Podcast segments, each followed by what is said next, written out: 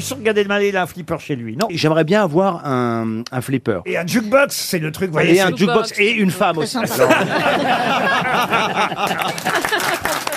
Que des jeux qui font perdre beaucoup d'argent. Non, et après, je- Et le flipper a été interdit euh, dans plusieurs grandes villes américaines.